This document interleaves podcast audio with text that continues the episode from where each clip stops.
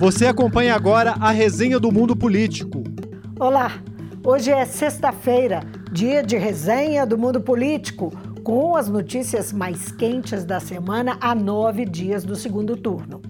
A agenda e as estratégias de Lula e Bolsonaro. Campanhas focam a disputa no eleitorado mineiro os números das pesquisas Quest e Datafolha e as decisões do TSE para tentar conter abusos e fake news. Estão comigo Tayana Máximo e Marco Antônio Soalheiro. Obrigada, gente. Ei, ei, Marco. Olá, Tayana. Olá, Vivian. Prazer estarmos juntos. Vamos à agenda dos candidatos à presidência. Lula e Bolsonaro focaram esforços no Sudeste mais uma vez, ambos cumpriram compromissos em São Paulo e Rio de Janeiro, mas o investimento maior dos candidatos foi mesmo em Minas Gerais. Sempre acompanhado pelo governador Romeu Zema, Bolsonaro foi a Montes Claros e Juiz de Fora, duas cidades polo onde ele foi derrotado no primeiro turno. Lula, por sua vez, cumpre a agenda em Teófilo Otoni e também em Juiz de Fora. E amanhã vai à região de Venda Nova, em BH, e estende a visita até Ribeirão das Neves, na região metropolitana. Tayana, a visita de Bolsonaro a Montes Claros e Juiz de Fora tem endereço certo, cidades populosas, né? uh, onde Romeu Zema pode tentar virar voto, onde Zema foi muito bem votado. Exato. Nas duas cidades, tanto em Juiz de Fora quanto Montes Claros, deu o famigerado Luzema, que foi vitória do Lula em Montes Claros e Juiz de Fora, e juntamente com a vitória é, do governador Romeu Zema também. Então, Bolsonaro esteve nesses lugares, deu um tratamento especial ir para os prefeitos, conversando com os prefeitos da região, e o Zema esteve com ele, que é a grande carta na manga para tentar virar é, os votos para o Bolsonaro. O Lula foi bem votado no norte de Minas, ganhou em Minas e ganhou com folga no norte de Minas. Então, nas, nas duas cidades, o Zema fez um apelo é, bem parecido, dizendo que, que a gente está num momento decisivo e que está na mão dos prefeitos para tentar mudar esse quadro. Enquanto uh, uh, Bolsonaro vinha a Minas, né, a mulher dele ia para São Paulo com agenda de candidata, segundo a imprensa. Isso, foi para São Paulo. Ela passou, é, já passou um tempo no Norte Nordeste, agora está aqui no Sudeste. Foi para São Paulo, hoje acho que deve estar tá chegando em Minas também para é, andar aí junto com a senadora eleita Damares Alves. Em São Paulo, ela se encontrou com lideranças religiosas, falando né, pra, é, com um público que ela conversa muito bem, ela mesma, que é, é, evangélica, se encontrou, fez um discurso. Teve um momento que ela, inclusive, chegou a dizer: não foquem no meu marido, foquem em mim. Então, ela é um, uma aposta da campanha para tanto fazer esse, essa é, estabelecer assim, a relação com esse público religioso, que é muito importante, uma base importante do presidente, quanto para tentar diminuir a rejeição dele com as mulheres. Então, é, dentro dessa, dessas estratégias de campanha, um lance que repercutiu dentro e fora das redes foi o encontro de Bolsonaro com sertanejos no Palácio da Alvorada, né, Marco? Isso, Viva, Tayane e todos que nos assistem. A maior parte das estrelas do universo sertanejo são apoiadores de longa data do presidente. Já estiveram com ele na eleição de 2018 e agora renovam a confiança. São nomes como Gustavo Lima, Leonardo, Zezé de Camargo, Chitãozinho, Sula Miranda e também Fernando da dupla com Sorocaba. Bolsonaro concedeu uma entrevista coletiva eh, com eles e alguns também fizeram uso da palavra. Chamou atenção, por exemplo, o cantor Leonardo, que apresentou como motivo de voto uma clara fake news, dizendo que o outro lado defende o fechamento de igrejas. É, Leonardo também criticou pessoas que não votaram no primeiro turno, a quem chamou de isentões covardes e conclamou-os a ajudarem o presidente. Mas ele acabou sendo criticado por um de seus filhos, o ator e influenciador João Guilherme, muito badalado nas redes, tem mais de 16 milhões de seguidores no Instagram, para quem o pai está cego e jogando no time errado. Também conversou com a imprensa o cantor Gustavo Lima, afirmando que vota em Bolsonaro por idealismo da família, pelo futuro dos filhos e em defesa dos brasileiros do interior aqueles do meio rural que ajudam a colocar comida na mesa dos trabalhadores. E uma medida do governo Bolsonaro há duas semanas das eleições é vista como estratégia eleitoral. Foi aprovada a liberação do Fundo de Garantia por Tempo de Serviço Futuro, o FGTS Futuro, para pagamento de empréstimos de financiamento de imóveis. Como é que foi isso, Marco?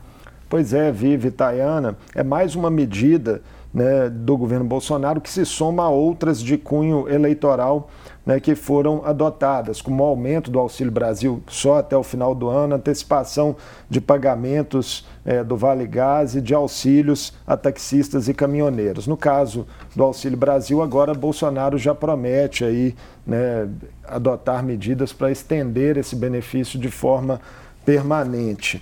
É, no caso desses recursos né, do FGTS, do acesso precoce a eles, a ideia seria turbinar o programa Casa Verde Amarela, que veio para substituir o Minha Casa Minha Vida, que marcou né, as gestões petistas. Pelas novas regras, os depósitos futuros servirão como calção em caso de necessidade de complementação dos pagamentos das parcelas de crédito habitacional.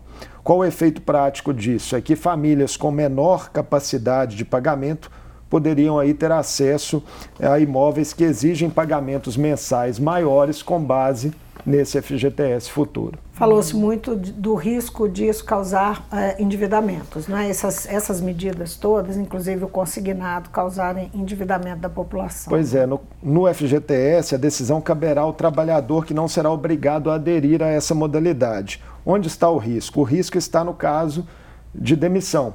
Uma vez demitido, o trabalhador não poderá uhum. sacar esse saldo da conta que estiver já comprometido. Uhum né, com o financiamento do imóvel.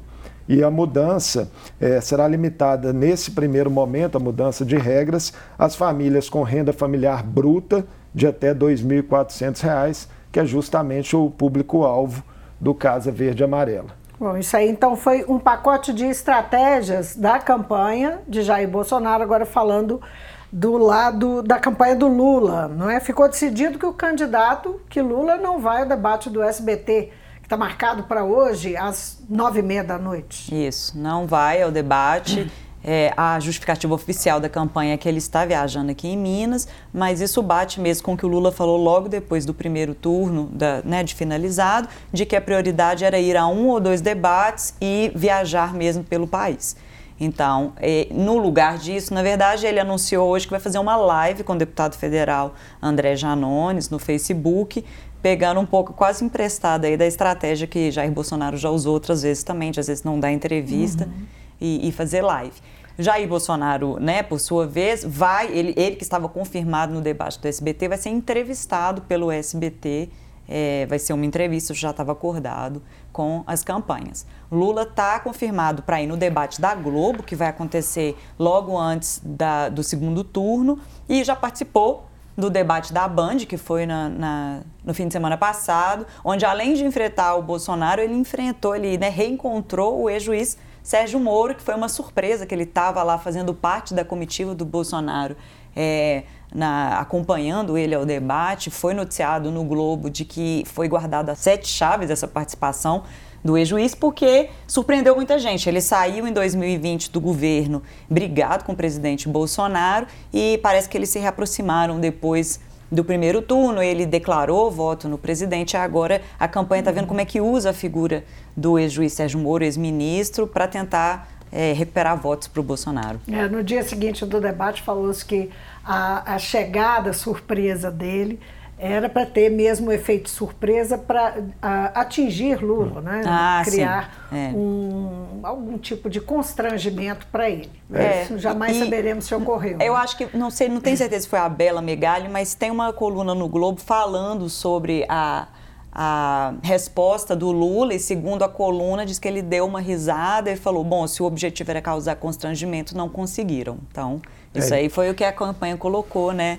Soltou. Nesse primeiro debate, né, Vivi e Tayana, foi muito elogiado o formato que é, permitia ali uhum. maior interação direta entre os dois candidatos, eles tendo que administrar o próprio tempo em blocos ali de 30 minutos, onde cada um falava por 15 minutos. Mais soltos é, também, mais né? soltos. Caminhando o, o consenso é, mais entre os analistas foi de que Lula se saiu melhor no primeiro bloco que teve né, esse formato e em um segundo bloco Bolsonaro acabou li, lidando melhor com a questão do tempo e, inclusive podendo usar uma frase um, um, discurso mais longo ali no final. Hum. Mas foram em relação a temas também, né? Lula, nesse, na primeira participação, puxou muito o tema para a gestão da pandemia, que é um tema bastante incômodo ao governo Bolsonaro, e Bolsonaro puxou a questão da corrupção é, no período em que se saiu melhor.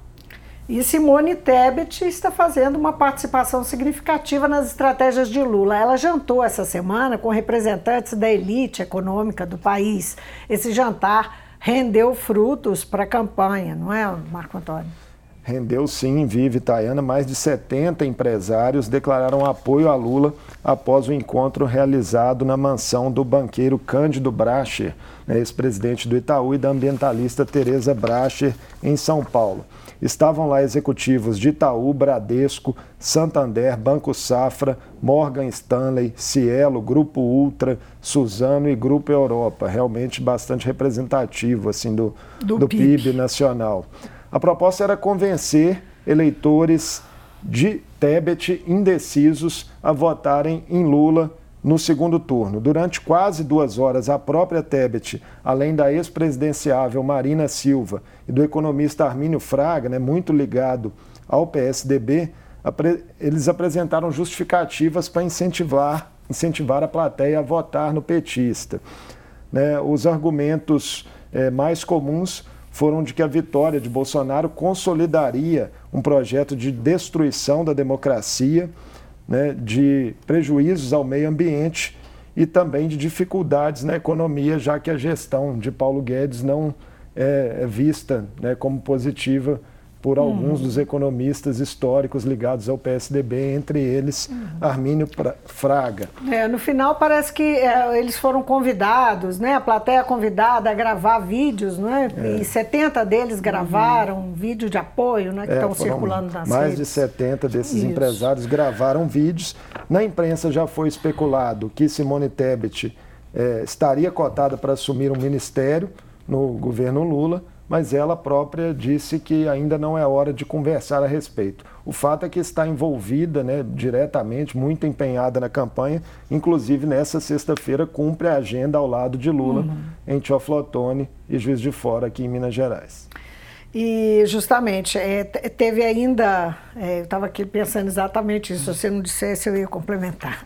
Agora, Marco, teve ainda uma polêmica na Carta aos Evangélicos, que foi lançada semana passada pela campanha do Lula. A carta vem em um momento, Vivian, delicado para a campanha é, de Lula nesse segmento, já que as últimas pesquisas mostram Bolsonaro ampliando a vantagem que já tinha né, entre eleitores evangélicos. E, era, e, e, havia uma discussão interna muito intensa, não é? é, é Eles demoraram achava, um pouco para soltar essa demoraram, carta. Né? Demoraram semanas é. a tomar essa decisão. É, parece que a postura do presidente era de que, do ex-presidente Lula, era de que é, ao fazer uma carta, ele, de certa forma, estaria meio que cedendo a uma chantagem dos adversários, porque ele não se considera detentor de alguma postura que, que levasse efetivamente uhum. os evangélicos a terem dúvidas uhum. sobre a sua condição como cristão, mas acabou sendo convencido pelos assessores de que as alegações dos adversários em sentido contrário vinham tendo efeito né? né? Prático de desgaste. Esse segmento é majoritariamente conservador, cada vez mais relevante em diversas periferias pelo Brasil e os pastores mais midiáticos, com algumas exceções, estão muito alinhados a Bolsonaro. Lula procurou enfatizar é, no documento e também é, em discursos durante o ato que marcou o lançamento, especialmente três pontos. Três pontos. O primeiro deles, o fato de ter sido na gestão dele, Lula, é, que foi sancionado o projeto de lei que garante a liberdade religiosa no país.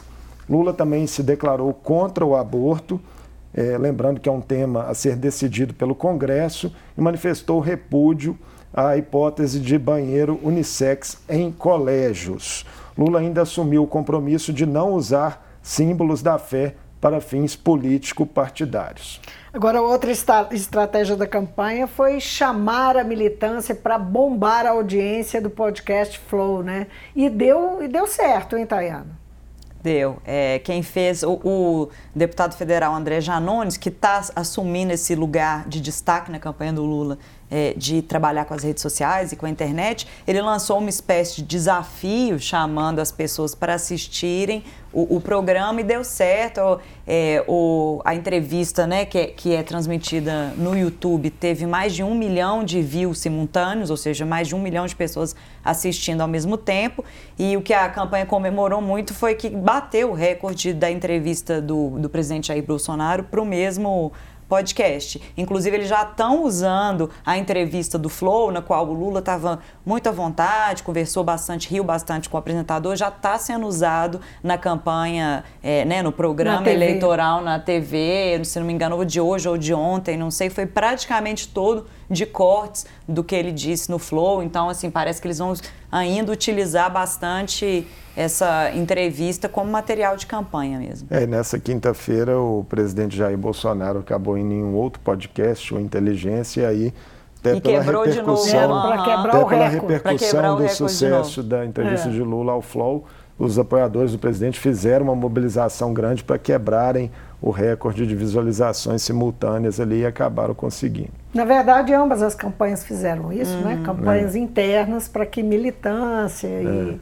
apoiadores e simpatizantes fizessem, subissem, né? É a audiência do programa, é, dos programas. É interessante, assim, porque além das pessoas assistirem, o que eles querem também é pautar, tra, é, tra, ajudar a amplificar ainda mais uhum. essa essas entrevistas fazendo justamente isso. A partir do momento que você quebra o recorde, vira uma notícia ter quebrado o recorde. E aí todo mundo continua falando daquilo. Aí vem o presidente, dá outra entrevista, quebra o recorde. Aí você fica sabendo que teve essa entrevista. Uhum. Então eles vão pautando esses temas. E a campanha do Lula explorou uh, nas redes sociais o vídeo uh, ou os vídeos não é, que tratam do mesmo assunto, em que Bolsonaro conta uma história sobre meninas venezuelanas e diz uma frase que marcou essa história pintou um clima.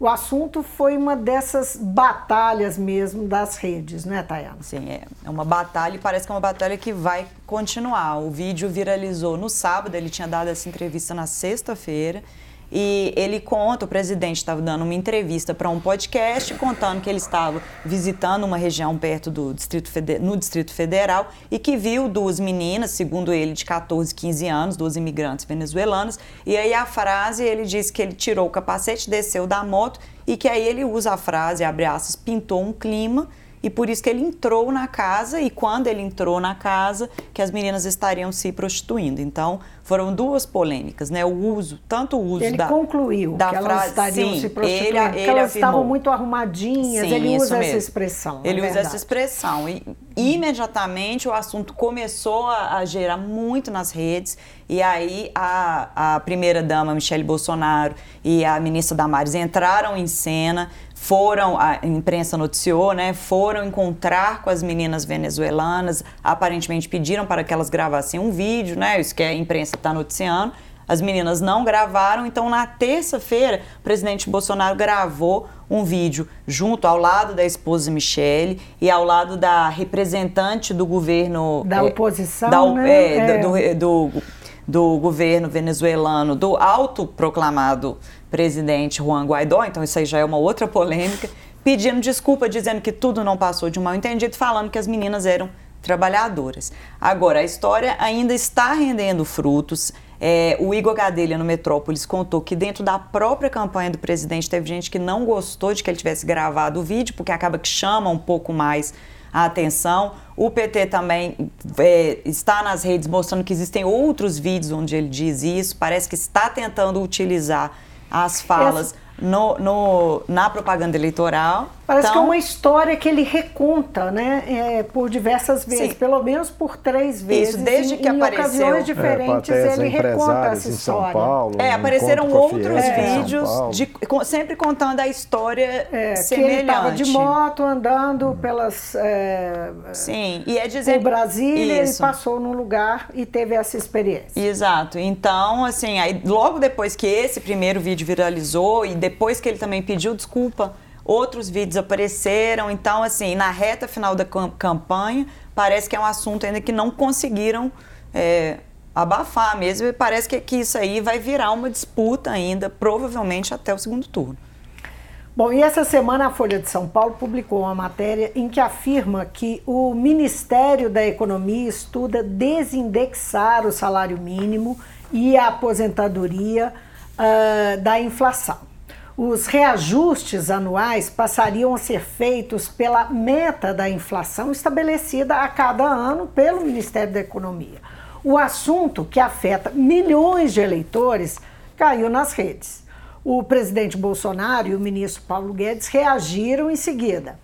Marco Bolsonaro negou a, a, notícia num primeiro momento, falou o enganho real do mínimo, né?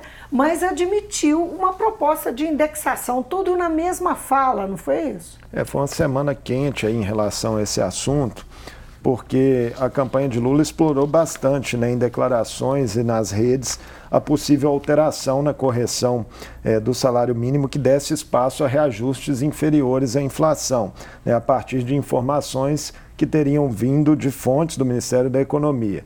Segundo essas fontes, uma PEC é, seria apresentada né, após as eleições, mas o, o teor dela, é, de forma definitiva, ainda estaria sendo é, estudado.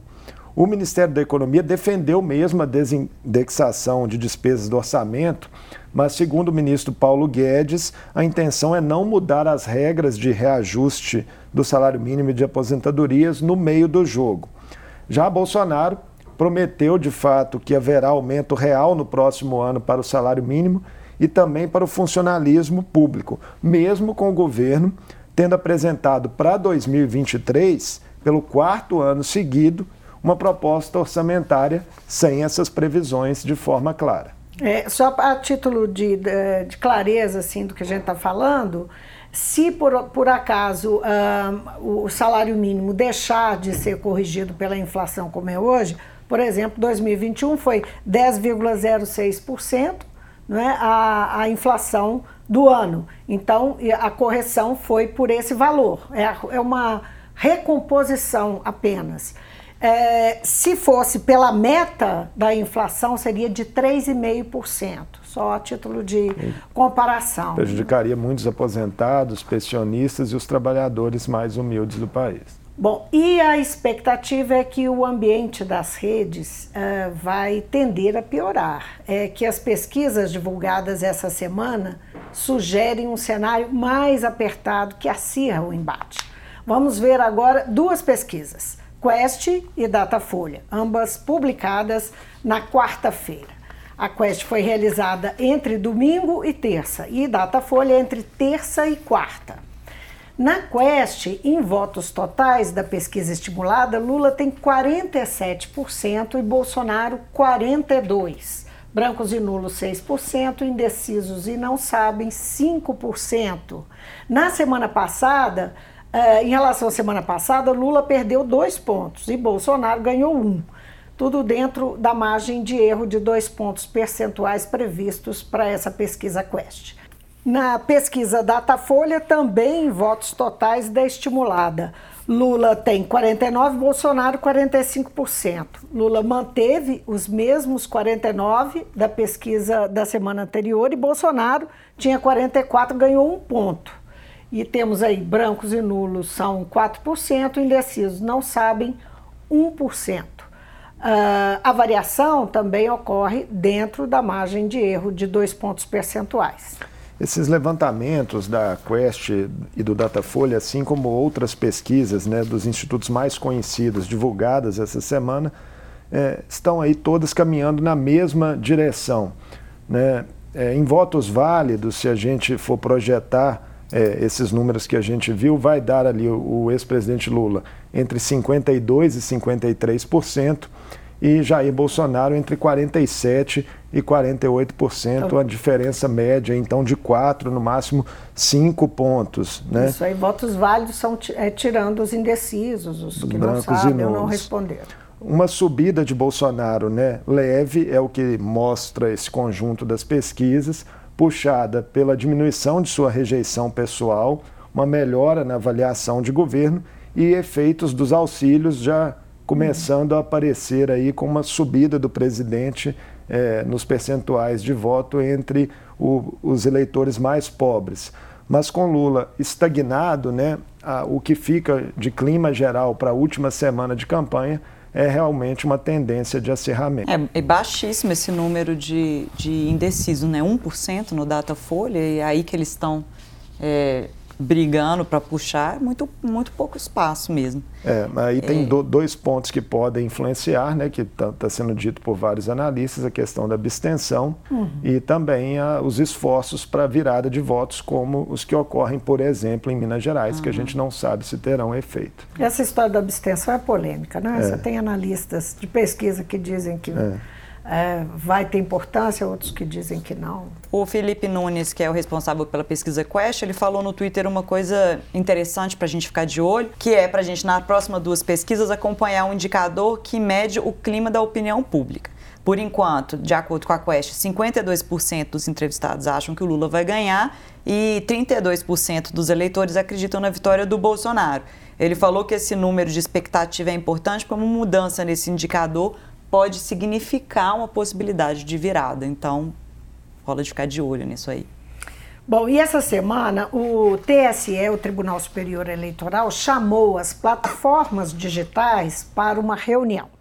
O presidente Alexandre de Moraes disse no encontro que a atuação das plataformas foi razoavelmente boa no primeiro turno, mas que neste segundo turno a situação da desinformação está, palavras dele, um desastre. E na quinta-feira, como havia sido anunciado na reunião, o TSE aprovou a resolução que amplia o poder do tribunal para agir de ofício contra as informações falsas. Significa dizer que não tem que ser é, provocado para agir, que ele toma a decisão e em duas horas, não é isso, Tayana? Em duas horas tem que responder, é. pode, é, tem que tirar do ar. Isso, a, a, a, essa mudança das duas horas é isso. Tem, as plataformas têm duas horas para tirar o conteúdo do ar e no fim de semana das eleições vai ser uma hora. As plataformas até responderam depois que foi anunciada essa mudança, falando que existe uma dificuldade de acertar a equipe é, técnica para poder fazer isso, mas isso está valendo. Agora, também não é qualquer decisão. Essa questão de ofício, só para a gente explicar, né? Hoje em dia o tribunal age provocado. A campanha, o Ministério Público, um partido fala: olha, tem essa fake news aqui. E aí hum. o, a, a corte julga e manda tirar aquele conteúdo do ar que, que significa poder agir de ofício? A própria corte vai poder determinar a retirada de conteúdos que já foram analisados antes, ou seja, um conteúdo que foi publicado, a corte avaliou, chegou à conclusão que é fake news, mandou tirar. Aí vai lá, publica aquele conteúdo de novo. E aí, nesse caso, o, o TSE ter, poderia agir sem ser provocado, falar, não, retira, com essa tentativa de acelerar o, o combate à fake news para, né? Fazer o mais rápido possível e evitar que esses conteúdos fiquem no ar é, disseminando desinformação. É, esse, esse tempo entre as decisões, não é? A provocação, a decisão e a efetiva retirada é realmente a questão. No início da semana, a doutora em comunicação e pesquisadora da Universidade Federal da Bahia, Nina Santos, chamou atenção aqui no mundo político, numa conversa com Marco Antônio, para o intervalo de tempo entre a decisão da justiça e o que nós estamos dizendo, a retirada do ar das fake news. De fato, eu acho que tem uma evolução positiva entre 2018 e 2022. É, o TSE em 2022 está infinitamente mais preparado para lidar com a questão da desinformação, tem grupos de trabalho específico, tem servidores técnicos muitíssimo capacitados para lidar com essa questão tem, né, os próprios juízes e juízas é, têm lidado é, da forma o mais eficiente possível é, dentro da estrutura que eles têm hoje com isso. Então, eu acho que temos que reconhecer que esforços têm sido feitos e que esses esforços são muito importantes. Mas, infelizmente, a velocidade da rede ainda é muito maior do que a velocidade da justiça eleitoral, da justiça como um todo, na verdade. Então, a gente vê que muitas vezes é, a gente tem, é, eu acho que, um problema de velocidade e um problema de escopo. O problema de velocidade é que, entre o momento em que o determinado conteúdo é postado e o momento em que esse conteúdo é proibido, né, em que o TSE analisa e considera que esse conteúdo é de fato uma fake news e que deve ser retirado do ar, isso ainda demora muito tempo. É isso. E o TSE fez mais essa semana, mandou desmonetizar canais eh, bolsonaristas até o final da eleição. E cobra explicações sobre as fake news do filho do presidente e coordenador da campanha, Carlos Bolsonaro. Foi aberta uma investigação de 28 perfis suspeitos de espalharem notícias falsas nas redes, o que o tribunal classificou como um ecossistema de desinformação. Em outra decisão, o TSE garantiu a Lula 164 inserções como direito de resposta no horário eleitoral na TV reservado ao Bolsonaro. Ontem à noite, a ministra Cláudia Bucianeri suspendeu a decisão ao acolher um embargo da campanha bolsonarista. E agora vai a plenário, não é isso, Marco? É isso, Vive Tayana. Concessão e posterior suspensão né, dos direitos de resposta a Lula foi um dos assuntos quentes da semana a partir dessas decisões da ministra Maria Cláudia é, Buchianeri. E envolvem acusações é, de que Lula foi o mais votado em presídios e teria apoio do crime. Né? Com a decisão, até que o plenário do TSE analise o caso, Lula terá garantido por hora né, apenas 20 inserções de direito de resposta é, na programação de Bolsonaro nos próximos dias relativos a outras reclamações. Essas contestações específicas é, sobre as alegações das 164 inserções, só se ele ganhar definitivamente né, hum. a batalha em plenário. Bolsonaro, por sua vez, né, ganhou dois direitos de resposta essa semana que lhe renderam 22 inserções que eram do petista. É, um deles para responder a uma propaganda de Lula que associava Bolsonaro ao canibalismo, usando uma entrevista dada pelo presidente é, ao jornal americano The New York Times em 2016, na qual Bolsonaro admitia em um determinado é, momento ter pensado em comer carne de um indígena morto durante uma incursão dele ali pela floresta, dos tempos dele de militar. A ministra Maria Cláudia tem afirmado em suas decisões que defende intervenção mínima da justiça eleitoral nas campanhas, mas que, em alguns casos, o tribunal precisa ter aí uma atuação que ela chama de profilática contra discursos desinformativos que ofendem a honra dos candidatos. Essa batalha judicial certamente vai render muitos capítulos na última semana da disputa. Só não vai render mais porque só tem mais uma semana, né? Ou nove dias. O TSE ainda suspendeu trecho da propaganda eleitoral de Bolsonaro na TV que fazia ofensas a Lula. Na sequência, a direção da Jovem Pan tomou a decisão de proibir comentaristas da emissora de xingar o candidato. Os comentaristas acusaram o TSE de censura, hein, Tayana? Acusaram. É, na verdade, o que aconteceu? O candidato Lula ganhou um direito de, de resposta na emissora por, por algumas falas que ligavam ele ao crime, e aí a própria direção da emissora soltou um comunicado interno pedindo para que os jornalistas e comentaristas não usassem alguns termos como é, ladrão, chefe de organização criminosa, descondenado e tudo que ligasse o, o ex-presidente ao crime. E aí os alguns comentaristas foram às redes dizer que estavam sendo censurados, mas é, a defesa né, do TSE é de que no, o caso que ele é, liberou esse, é, cedeu esses direitos de resposta era porque a emissora tinha espalhado fake news e desinformação, então que nesse caso ele está combatendo as fake news e não censurando a emissora. No meio dessa intensa semana de decisões jurídicas, hoje a colunista Mônica Bergamo disse que o ministro Alexandre de Moraes quer forçar um acordo de não agressão entre as campanhas? Ele se reuniu com advogados das duas campanhas e a, a, sugestão dele é que as campanhas abrissem mão do direito de resposta que cada um teria é, na campanha do outro e que daqui para frente só é, é, só fizessem uso né, de mensagens de propositivas em relação a cada campanha. Mas o que a Mônica Bergamo conta é que a campanha do ex-presidente Lula está resistente de assumir um acordo como esse, até porque o ex-presidente Lula tem mais de 150 direitos de resposta, 184 ou algo assim, enquanto direito, é, a campanha de Jair Bolsonaro também tem direito de resposta, só que são 14. Então, nesse caso aí, provavelmente por causa dos números, parece que a campanha do, ex-presidente Lula vai insistir nos direitos de resposta. É, tudo isso sob júdice, né? Vamos aguardar as decisões é. que virão aí na última semana. Não, isso não deve ser, demorar muito a, a ser resolvido, até porque o tempo é curto. Né? Essa semana, o Procurador-Geral do Trabalho foi ao Tribunal Superior Eleitoral denunciar os aumentos de casos, o aumento de casos de assédio eleitoral no país. O Procurador-Geral José Ramos Pereira falou em banalização do ilícito. Até ontem, o número de denúncias havia aumentado mais de quatro vezes de 2018, da campanha de 2018, para essa campanha de 2022. É isso, Marco? É isso, um problema grave, né? Em todo o país são 903 denúncias contra 750 empresas nessas eleições. Para se ter uma ideia do agravamento do problema, em toda a eleição de 2018 foram 212 denúncias contra 98 empresas.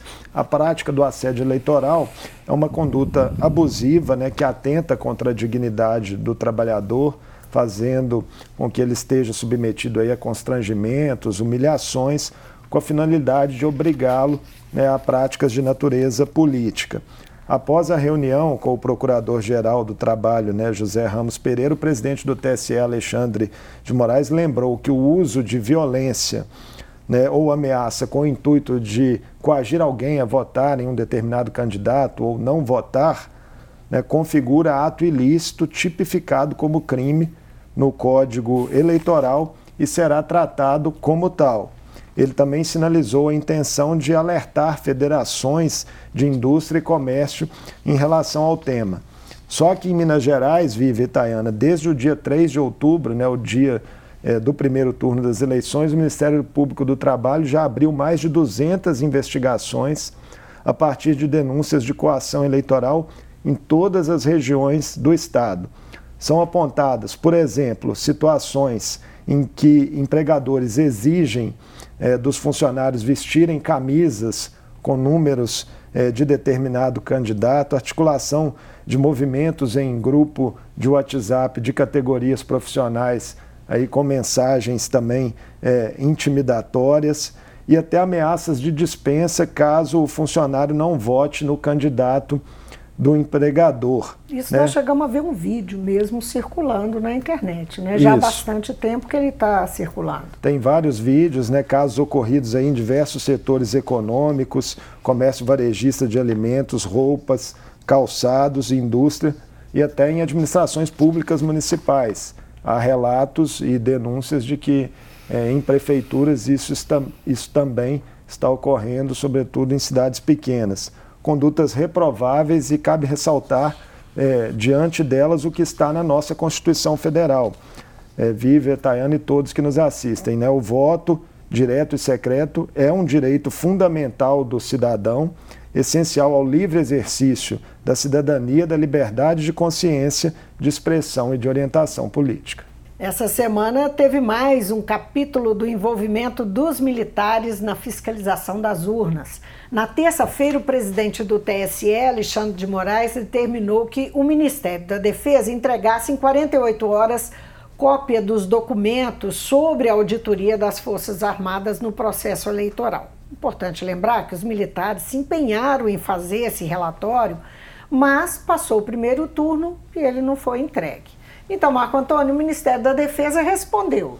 Respondeu afirmando é, que vem seguindo as regras definidas pelo próprio TSE né, para fiscalização das eleições e um relatório sobre o trabalho da pasta, é, nesse sentido, só será produzido e finalizado após o segundo turno. Militares da Marinha, do Exército e da Aeronáutica, né, especialistas em gestão e operação de sistemas de tecnologia é, da informação, estariam envolvidos no processo. O Ministério da Defesa também garantiu, em nota, que nenhum documento de avaliação sobre o sistema eleitoral foi enviado a candidatos até o momento, numa alusão aí à informação que foi publicada é, na imprensa, né, pelo portal G1, de que o presidente Jair Bolsonaro já teria tido acesso a conclusões. De qualquer forma, né, Vívia e Tayane, enquanto a defesa não põe um ponto final é, nesse assunto, Bolsonaro e seus apoiadores seguem, né, em muitos momentos, atacando o sistema eleitoral e as urnas sem jamais terem apresentado provas ou indícios de irregularidades. Nessa semana, o presidente meio que desconversou ali numa entrevista provocado né, pela imprensa, negou que a defesa tenha feito alguma auditoria. Depois dele mesmo sobre as urnas, né, né, que fez, depois né? dele mesmo ter uhum. sugerido isso, né, e disse também que é, não falaria se de fato viu ou não algum, uhum. algum documento, algum relatório.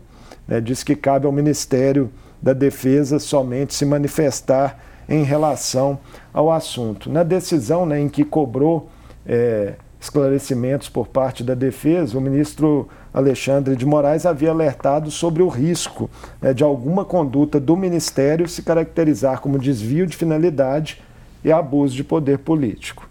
Agora, hoje a Folha publicou uma matéria um pouco antes da gente gravar, falando que teve acesso ao plano de fiscalização dos militares e que seria um plano com oito etapas e que só seria publicado em janeiro de 2023. Ou seja, talvez a gente vai ter que esperar até o ano que vem para ter uma resposta disso. Esse é o final do capítulo. É, por enquanto. por enquanto. É só um capítulo. Uhum. Ok, Marco Antônio, Tayana, obrigada mais uma vez por essa parceria das sextas-feiras. Obrigado, Vivi, obrigado, Tayana. Obrigada. Teremos uma semana bem quente pela uh. frente aí, a semana decisiva, né? Até domingo que vem, a gente não para, né? A resenha da sexta que vem já vai, já vai ter tudo novo. É isso aí. Então, obrigada a você de casa por nos acompanhar e até segunda-feira com um programa novo do Mundo Político. A resenha do Mundo Político é uma realização da TV Assembleia de Minas Gerais. Participam do programa os jornalistas Vivian Menezes, Marco Antônio Soalheiro e Tayana Máximo. A edição de áudio foi de Tarcísio Duarte e a direção de Alevi Ferreira. Acompanhe a cobertura especial da TV Assembleia de Minas sobre as eleições. Para assistir a todos os conteúdos, acesse almg.gov.br barra eleições 2022. TV Assembleia, eleições com todas as vozes.